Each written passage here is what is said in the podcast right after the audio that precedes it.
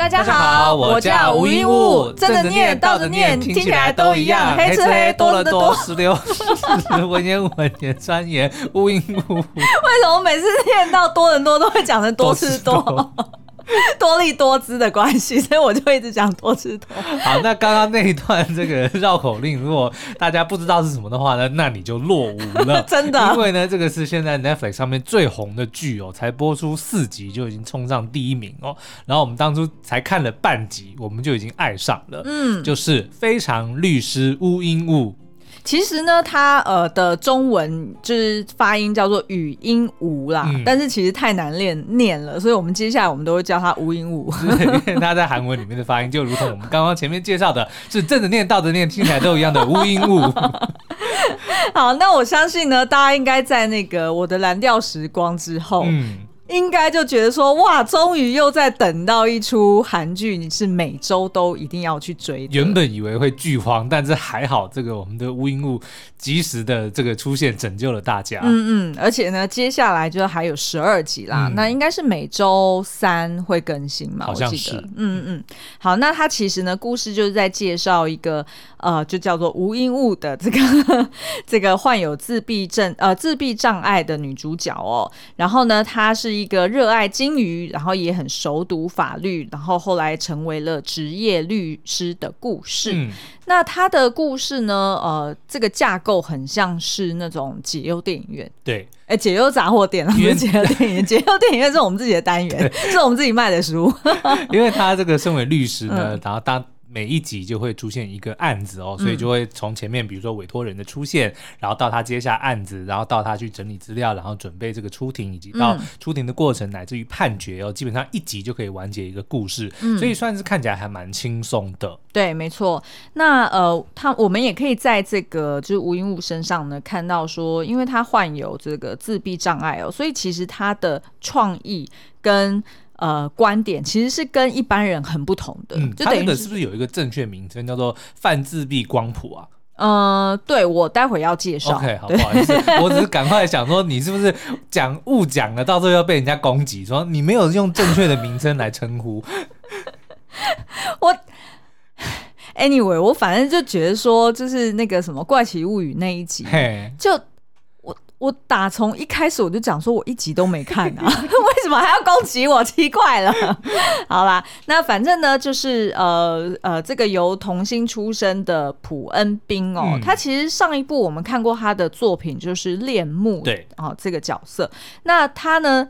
呃的这个诠释，其实让非常多人都觉得说，哇，实在是太可爱了。嗯，但是呢，也有一派说法说，哎，其实也非常的写实哦。因为听说啊，他其实是直接去呃跟呃自闭症的人士去互动，然后直接从他们身上去模仿，就是他们的一些特性，嗯、或者是他们的一些呃言行的方式哦。那其实呢，他的表演就让我们联想到。光谱上发现爱这整个系列的实境节目，嗯，Love on the Spectrum。嗯，而且这个实境节目它其实也是同样在 Netflix 上面可以找得到哦。呃，我们呢其实应该是在两百一十集的时候，我们就介绍过，嗯、呃，这个系列它总共有两季。呃，应该是有个十一集吧，差不多。对，那后来呢？呃，应该是在今年就又再上了一出叫做美国篇的续篇。嗯，好，那所以呢，其实就有呃十一集再加六集可以看。基本上，他在今年一上架的时候，上架的第一天，我们就马上追完了，然后也一直都囤着，很想要聊，但是也都没有时间聊，嗯，因为后面就有一连串的院线或者是那种夯剧，对，所以我们就只好把这一出就是我们自己的私心片单给先藏着哦。而且你知知道吗？我们那个时候在推出这一集的时候呢，嗯、当然我们的下标也也有一些这个责任在啦，怎么？但他现在是我们收听率最高的一集哦，嘿因为我们那时候的那个我们。那时候的标题解说，竟然有比《海岸村恰恰恰》更暖心的哦，对 的影集。那当时因为《海岸村》爆红嘛，对不对？但是呢，大家我相信大家去年十月的时候，对，我相信大家点进来之后呢，然后也听了我们的节目，再跑去看这个的，也都认同了。对，所以这我们当初在聊这个，应该是原始，应该是澳洲版的，反正就是原本的那个版本，哦、对对对就是光谱发现爱呢，它是我们三百多集里面收听率最高的，所以我们今天要聊的美国片呢，大家也千万不要错过。而且你怎么知道我的标题就要下谁能比非常律师语音无还暖心好看？二度推荐终于有续集了，然后我一样不要在标题里面写今天的这个实境秀的名称。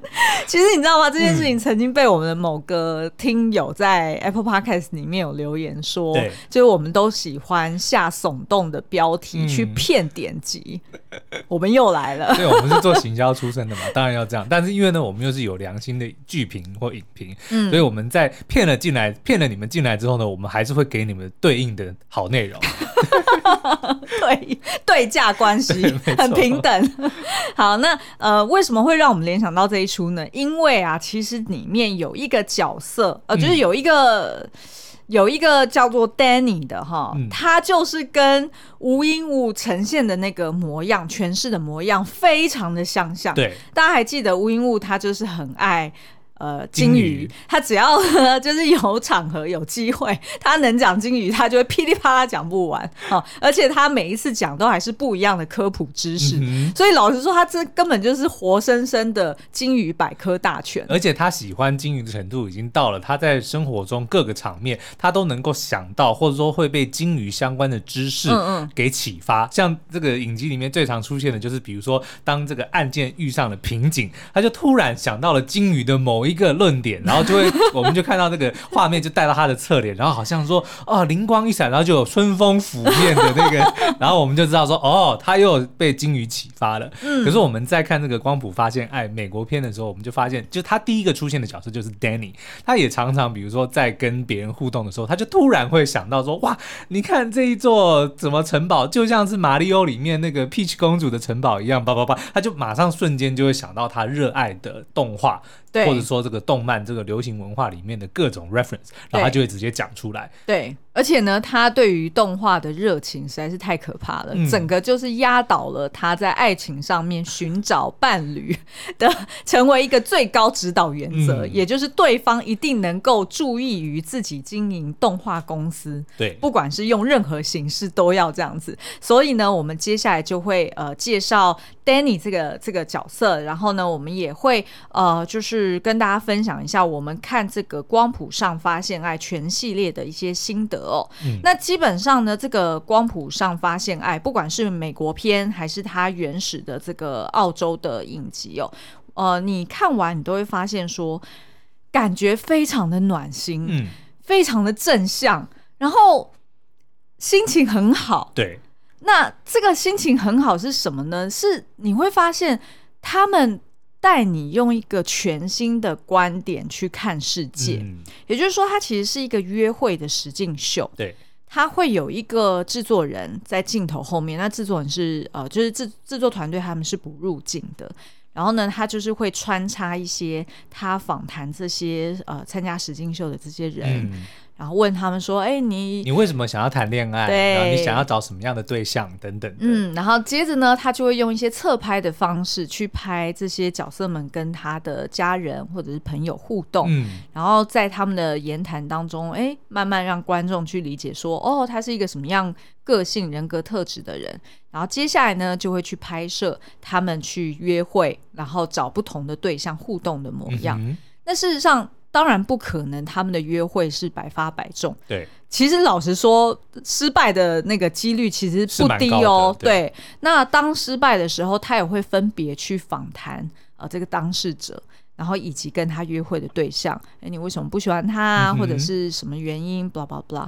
那当然，在这个实境秀里面也有非常多的画面，其实是他们是陷入尴尬。对，因为可能一方面是他们自己个性，嗯，或者是二方面。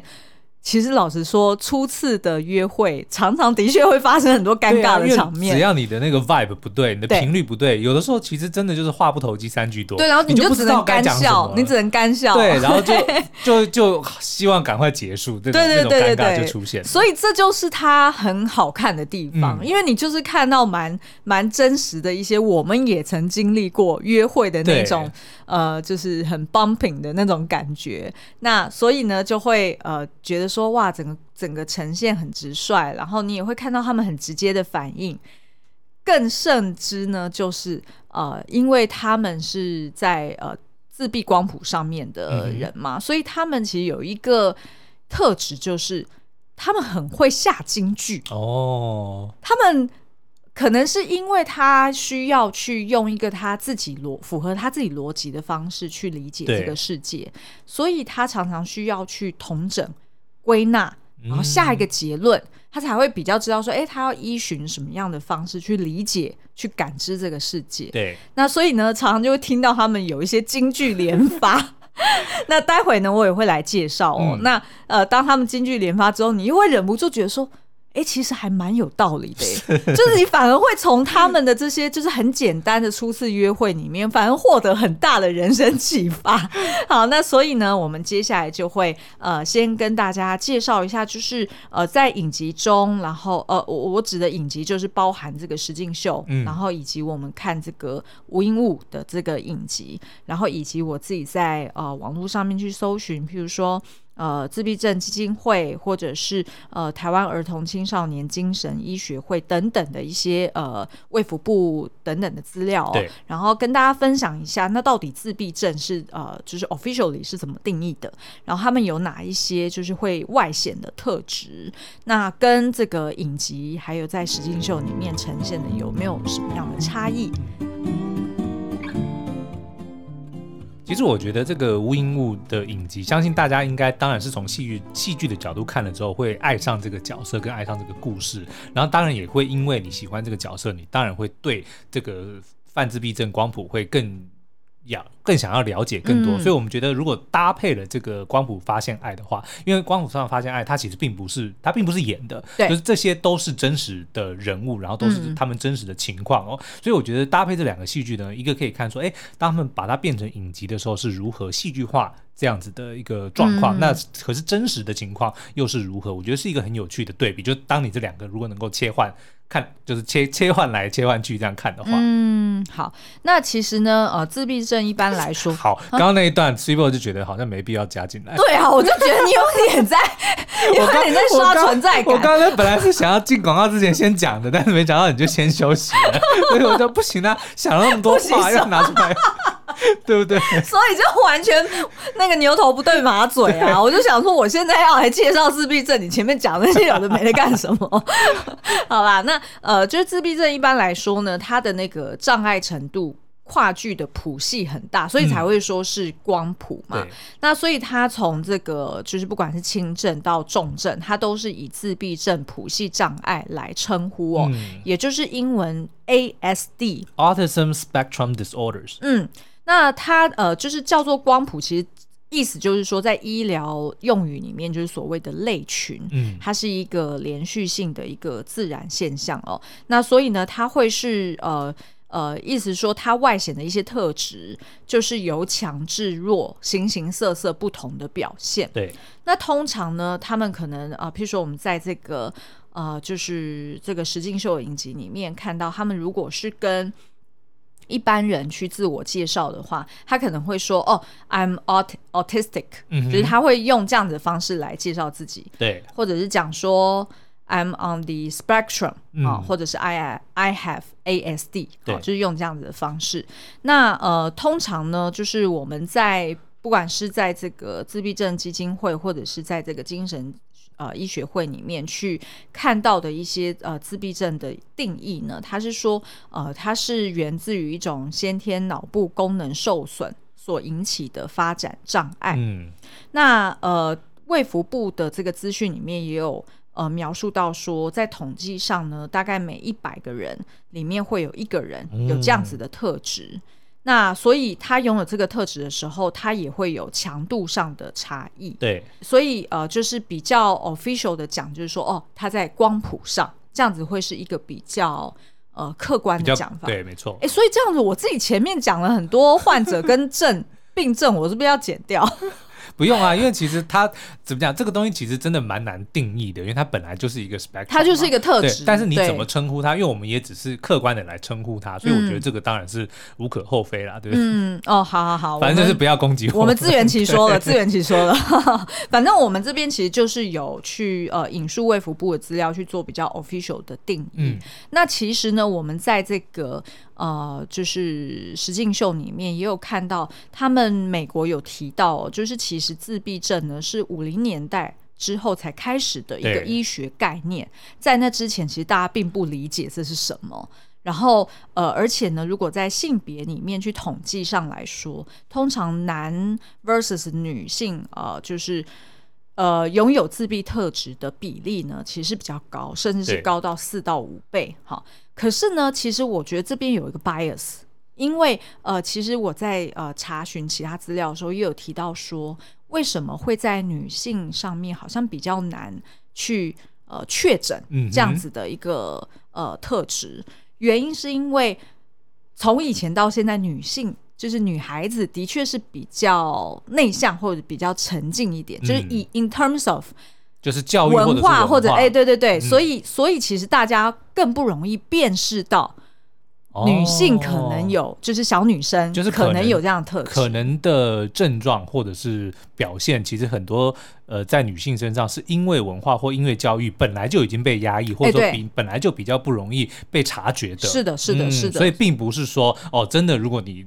用公公允的数字去看，其实是差不多的，只是因为根据有有可能，OK，所以他现在只是说，就是没有办法真正确认说，哎，实际在世界上到底是几比几？对对对，以男女比来说的话，但是呢，至少以目前近年来的医学呃研判，就是女性被确诊的比例有越来越高的趋势，合理。嗯嗯，好，那所以呢，这个呃，就是我们在看。美国篇的这个实境秀的时候，我印象最深刻的，反而就是那个住在旧金山里面的那个 Steve 哦，那位老先生，对对，就是他好像已经六十几岁了嘛，嗯、对，但是他是说他好像最近一两年才被诊断出来，对。但是呢，他一辈子其实他都知道说自己有一些这样子的症状，嗯、只是那个时候就完全没有人去帮他诊断，或者说他也没有，嗯、也也也不知道说他的这些感受，或者说他所做出来的是不是对的，对，就是没有。真正一直到到最近两年，他才诊断出来，所以他这一辈子他都是单身，嗯、所以他也特别的渴望爱情。哦，我那时候看到那一段，他在他在讲的时候，因为他讲话，他是一个绅士，很有礼貌，然后很很慢，然后他其实是很。很温柔，对，然后很有礼貌的，对对对。然后当我听到他讲这一段，说他就是从小跟他爸爸的呃，就是感情很亲密，嗯、但是其实他是并不知道他一直以来一路以来他成长阶段，对，原来是因为他患有这个自闭症，所以他并不懂，所以其实他别人也不懂，对。然后所以其实他的家人或者他自己都很辛苦，嗯、然后我就会自己在那忍不住脑补说：天哪，那他。到底这六十年是怎么？对他一他一定是，譬如说五零年呃什么六零年代七零年代那时候，他一定被、啊、一定狂被霸凌，一定被霸凌啊！嗯、对啊，我那时候看就觉得，就特别希望他可以找到伴侣，你知道吗？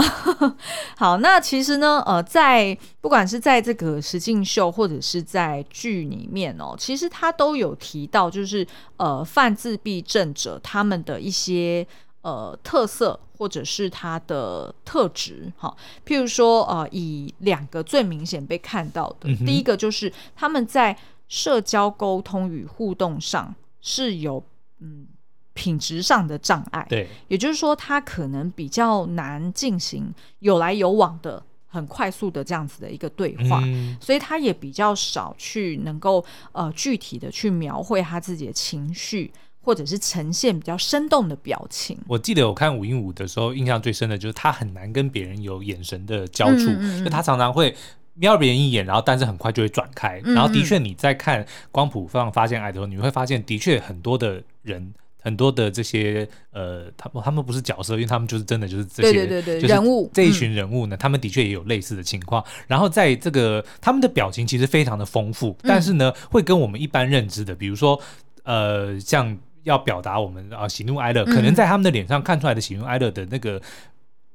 演绎不是演绎，就是那个表现的程度，其实是不太一样。对对对对，就是呃，举例来说，像 Danny、嗯、这个，就是第一个第一集就出现的这个女生。对，那她其实是呃，我印象中她应该是二十六岁，然后住在 LA。嗯，她其实你会发现，她每次在跟镜头讲话，她讲完一句，她就会笑一下。嗯，然后他那个笑，你知道他是礼貌性的笑。对，他是刻意去把他的嘴角给上扬。对。憋出来，但是呢，你在看他跟他的家人，或者是跟呃他喜欢的对象互动的时候，你却又看得到他是有真心笑的时候，嗯哼嗯哼，但是你并不能说他对镜头不是真心的，你只能说他是有刻意去。去去去表现出来，对礼貌性的一个回应。你看那个禹英禑第一集就有看到他早上起来，这个在梳洗之后，嗯、他的镜子旁边就摆了一幅都是他爸爸的表情，然后下面就写表情包，对，这个是笑，嗯、这个是生气，对对对这个是哭。其实就他可能需要去，就他没办法知道说他现在在。表他的表情是什么样子的？嗯、他要去对，他要去对着镜子，对，需要去学习。嗯，然后第二个呢，就是他们啊、呃，可能会有比较局限或者是重复性的行为，呃，以及就是可能特别专注的一个兴趣跟活动。对，那他可能会用比较刻板的方式去重复让，让让别人看到。那所以大家可能会一开始注意到的时候，会觉得说，哎。禹英武怎么一直重复别人讲的话？对，或者是呢，他没有办法克制自己要去把卫生纸整理好。嗯，你还记得最近这一集实在是太好笑，就是他去跟他的老板说：“呃，我决定我要回来上班了。”然后，然后呃，他老板呃，然后，然后他本来已经要结束这个话题，然后已经要走了，结果他就看到大家餐桌上有一包卫生纸，然后上面最抽起来的最后一张卫生纸是有点乱乱，不是展开。漂亮的扇形的时候，就忍不住要开始蹲下来要去整理，然后他老板呢？我觉得也是蛮可爱的哦，好像有点故意要惹毛他，就故意再去抽一张。那老板，我第一眼看到我就觉得这个选角选的太好，因为真的选的太好了。乍看之下很刻薄，哎，对，因为他也是不理解嘛。嗯，他他这个老板，我稍微解释一下哦，就是他这个禹禹英五，因为他的成绩非常好，所以如果账面上看的话，他的确是一个非常适合的新人律师。嗯，但是呢，他没有注意到第二页其实有讲他的这个状况哦，所以当初他这个老板其实就是因为没有。没有细读他的这个履历，所以就就请了他进来，然后编到他的组。但是没想到见到吴英武的时候，哎、嗯，发现他怎么是这个自闭症光谱的人，嗯、当然就会觉得有一种排斥，因为不理解嘛。对，所以还跑去找他的老板说：“我不要这样子的人，这种人我他我认为他没有办法在法庭上面就是正常的攻防，对，就是做出有效的攻防这样子，嗯、所以他不想要这个人。可是没想到在接触到吴英武之后，然后发现他的长处跟以前发就。了解他真实的这个个性之后，哇，那个我觉得他的这个转变非常的自然，嗯、而且呢，他不会让你觉得他是个油条，就是你能够感受到说，哦，我相信一般的人在一开始只要跨越了不理解的那一个那个门槛之后，嗯、其实都会用同类似的方式来面对他们。嗯嗯，然后呢，另外一个就是呃，他可能会有一些。仪式性的啊、嗯呃，譬如说像刚刚讲卫生纸，当然是一个仪式性的。对还有另外一个就是，它是有一个仪式性的一个非口语行为，嗯、例如说他的饭卷，他、呃、都要把它排的好好的。对对对，他只吃饭卷，为什么呢？因为他才能够看到 exactly 它里面的。配料是什么？是是是，然后当他发现，嗯，爸爸，你今天换的这个香肠不好吃哦，他就把它全部挑出来，然后拍成一个叉叉。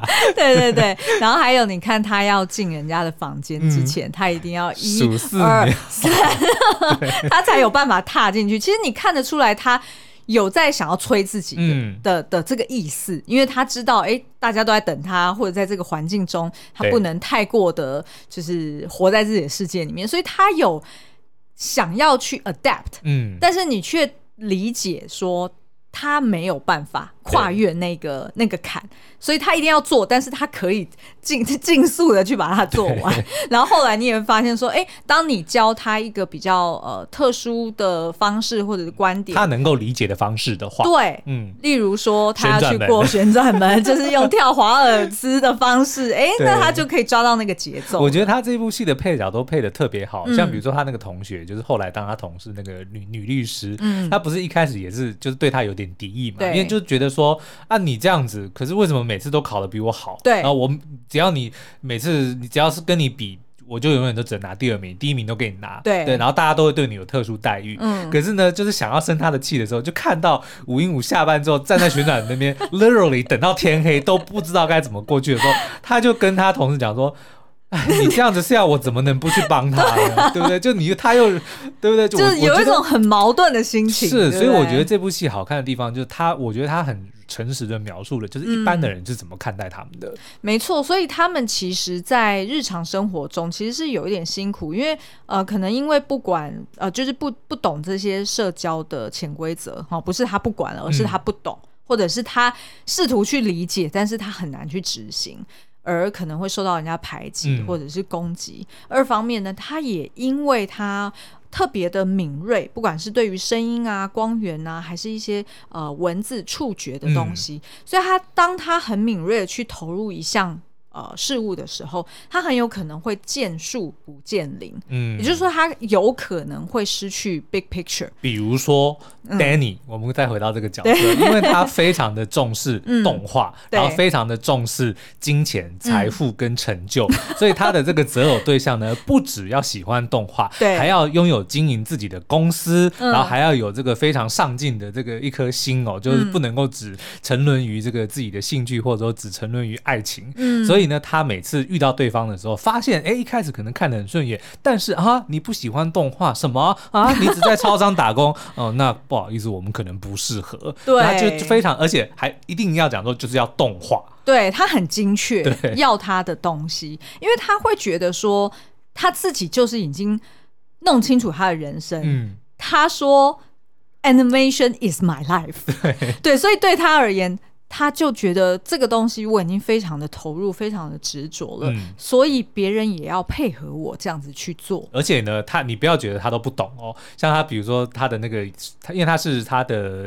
阿姨跟姨丈带大的嘛，嗯、所以当他阿姨跟姨丈问他说：“哎、欸，你想要找什么对象？要找有钱的时候，他好像讲说：那你不怕人家说你是 gold digger 吗？对，就是拜金。对，然后他还问说：那你知道什么是 gold digger 吗？嗯、他说：我知道啊，就是想要 想要钱的女孩子啊。就他其实都知道他在讲什么。对，而且他也知道，譬如说他不是呃。由他爸妈亲自带大的嘛，嗯、所以呢，他也会直接在镜头面前直接讲说：“对啊，我就是出生自不健全的家庭啊。”就他也他不在意别人怎么看他，他也不回避这件事情。对对对，嗯、他就是直接呃，一就是一，二就是我二，我就是直接这样子承认了，我就是直接这样子说了。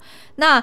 那他之所以为什么会那么爱动画呢？就是其实他是在十几岁的时候，他就已经呃，就是成立他自己的一个动画工作室，嗯、然后他甚至还就是画出了一个角色叫做 Mindy。对，然后那个角色呢，就是有点像是他会透过这个角色去。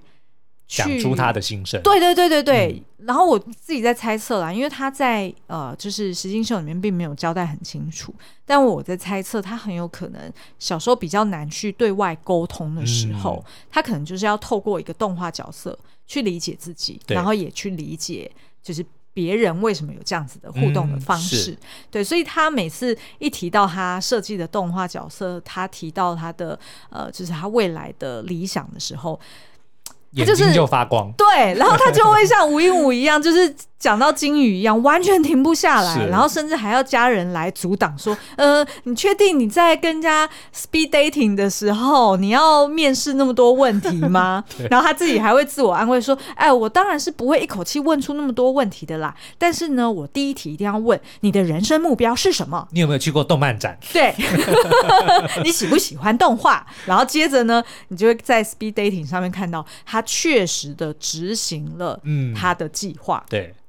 所以像他这样子的人，其实我某种程度也觉得有些时候，因为我之前不是有聊过那个 MBTI 十六型人格吗？其实，呃，我的那一型叫做 Architect，其实就跟他们有一点点类似，嗯、就是。会去按照计划执行，然后很不喜欢意外。对，然后一定要确保所有事情 on the right track。OK，然后有意外的时候自己会很害怕，但是 maybe 就是我们的不同，可能是你不至于偏执啦。哦，对对，或者是我会做出很多备案的计划。嗯、对对对对对对。其实我觉得真的能够从他们身上学到很多东西，像我们刚刚前面提到的那位老先生 James，我真的很欣赏他的风度。怎么说？因为我是一个急性子的人，嗯，我常常很多人家在话没还没有讲完的时候，我就已经想要，就是我也不知道，就潜意识会说啊，我已经知道你要讲什么了，然后，你就想要接下去。对，但是我看到那个 James 呢，就是他他也其实也都知道对方要讲什么，嗯，但是他一定会等到对方把。最后一句话，最后一个字全部讲完，嗯，然后他才用他自己的步调去做出对应的回应，嗯、而且他的回应永远都是以 praise 以称赞的方式，嗯、比如说哇，你说的真好，或者说哇，你的观点真棒，嗯、他永远都是先夸奖对方，然后用一个非常让人舒服的方式来跟你对话。我觉得这个是我很想要学的一个技能。哎，你还记得我们在第一季看的时候，前面几集，嗯、我们那时候就有讨论到，一边看一边讨论说。哇塞，这实境秀会不会也太假？哦，你还记得吗？我们那时候还说，呃，他们一定要在镜头面前就是装出来说很有礼貌，嗯、或者是呃，就是展现他们完美的形象的感觉嘛。因为我们那时候就是觉得，哎，怎么每一个人讲话都都比较慢，然后好像是。会刻意的去称赞对方，嗯、甚至是你会发现他们互动的时候，也会真的很认真的在听对方讲。对，然后是那种，即便他眼神没有办法跟对方对焦，嗯、可是他依旧就是很认真的听，然后很认真的回答。我们一开始不理解的时候，我们会觉得说好像是刻意做出来的行为，嗯、但是当我们就是越看越多。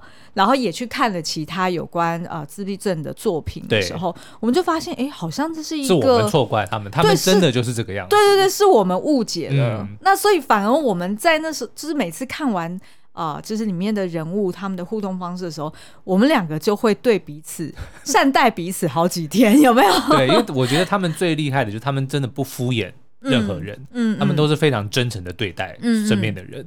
而且他们就像我刚刚前面讲的嘛，就是他们常常很像是常常在抛金句，嗯，好像是人生的哲学大师一样哦。例如说，呃，上一季就是澳洲，应该是澳洲版的，对对对，有一个 Michael，哦，我超爱 Michael 的，我们就叫他金句之王哦。呃，他曾经呢，就是制作人问他一些问题，他的回答超级经典的，譬如说呢。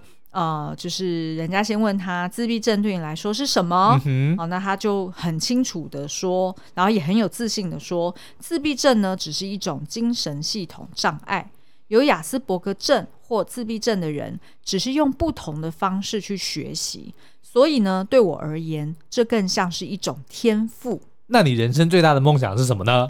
当一个丈夫，他真的就这么回答，真的。对，然后他还说了，比如说呢，我常常拿自己跟我弟弟 Adam 做比较，嗯，我叫他呢是上帝赠予的鲜肉，而我自己呢是两坨狗屎，因为他弟真的很帅。对，还有说我不想生小孩，因为生小孩会破坏我变富裕的机会。然后重点是呢，因为他真的是京剧王，然后每次当他讲话的时候，你就看到他妈妈在旁边捧腹大笑，然后他妈后来还直接跟镜头讲说，每一个家庭都需要一个 Michael，我真的觉得。觉得他是真心的，他是真心，他不是刻意在镜头面前装出来说哦，我很以我孩子为骄傲。嗯、对对对，因为他其实是呃，连 Michael 他都可以很客观的去评论自己的爸妈。对，当镜头问他说：“那那你觉得你爸妈做的好吗？你觉得他们是怎么样爸妈？”他也直接说：“他们没有给我全部，不是全部，但很多了，这还是很足够的。”对，就是其实老实说。是没错，还蛮有道理的耶。因为的确，嗯，就算是那种超级富翁好了，他也没办法给你他的全部。对啊，对不对？对啊，所以。他其实是用一个非常 fair 的方式去看身边的人，因为他们没他没有办法说谎，所以他的确他也知道说他就是没有办法，他的确没有给我 everything，但是很多了，然后我觉得已经够了，但是啊就是没有 everything，对对对对对，然后他就一定要补补那一刀。是，然后我在看不管是这个影集，就是光谱发现爱，或者是五英五的时候，我真的觉得他们的家人真的是很伟大，而且很很。就就会能够理解说，为什么这这一群人他们能够有这些这么健全的价值观，或者说能够这么这么呃用这么乐观的态度来面对这个世界，因为他们的家人真的都很棒。嗯，那当然戏剧里面的是剧本写的，可是你在看实境秀的时候，像我刚刚讲到 Michael 的妈妈，或者是这些什么 Danny 的爸爸妈妈，对对对，全部每一个都都很了不起。嗯。还有一位是那个 James 啊，James 的，他是很喜欢 cosplay 的嘛，对对对。然后他爸爸甚至是还会跟他对战，就是要要他儿子穿上，就是在大热天穿上全套的，就是很像吸血鬼的那一种，就是中古世纪整套很完整的那种长袍。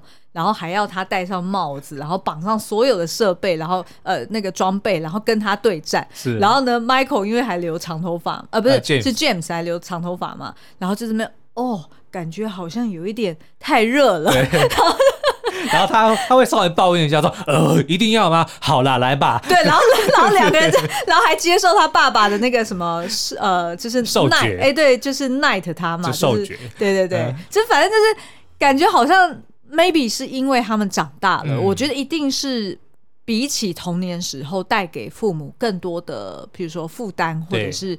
呃，给他们更多的压力。现在长大了，就是他们能够自理，嗯、然后可能而且也的确变懂事了啊。对，其实是有差的。你看，像那个禹英禑，他爸爸自己就有在讲，嗯、他说小时候真的很辛苦，嗯、我跟你互动真的很辛苦。嗯、但是现在长大了，嗯、你看你会陪我吃饭，你会陪我聊天，然后你也会，你有自己的工作。他真的觉得，就是现在的的生活跟以前比起来好很多了。因为他们其实真的就只是在某些方面是比较有一些障碍，可是我觉得。他大部分时候还是跟一般人是差不多的。嗯，然后所以我要表达就是，他们的爸妈在他们长大之后，嗯。甚至还跟可以跟他们逗着玩，是，就是还故意，就是有点像是我们很很多时候会看着他，好像有点在逗弄他的小孩，对，就故意。Michael 不是身上很多毛吗？然后就讲说，我想要我试过剃毛，但是好恶心。然后他妈讲说，嗯、对啊，你是 Teddy Bear，Teddy Bear 怎么可以没有毛呢？嗯、就就用这种方式去 对对对去逗他，会去耍，有点像是耍他们玩啊，因为他们会很认真的去看待每件事情，嗯、然后反而有时候就是当呃父母或者是呃兄姐在跟他们开玩笑的时候会会觉得他们好像被那个玩笑给逗得有点生气，他们反而会更开心，是对不对？因为其实呃，他们好像对于呃，就是比喻，就是譬喻哦，analogy 或者是那种 metaphor，对对对，会比较不理解。那常常我们在开玩笑。嗯玩笑很多时候我们不是直白的讲出来那个笑点嘛，我们是用一个影射的方式去讲，那他们就可能比较听不懂。对，而当听不懂的时候，就会闹出一个更大的笑料，嗯、对不对？所以就是反而有时候看到他们家人跟他们互动的方式，还真的觉得很暖心。是啦，嗯、好的，那反正不管是这个非常律师乌英禑，或者是我们刚刚讲的这个发现光谱上发现爱，都是让人感到非常暖心的作品哦。嗯、那乌英禑现在目前正在跟播到第四集。所以还有好多的内容持续要播出中哦。但是如果你每周等不及跟播的话，诶，那也不妨去来看看我们刚刚推荐的《光谱上发现爱》，不管是原本的澳洲片或者是美国片，嗯、都已经全数上架了哦。嗯，好，那今天节目就到这边，我们下次再见，拜拜，拜拜。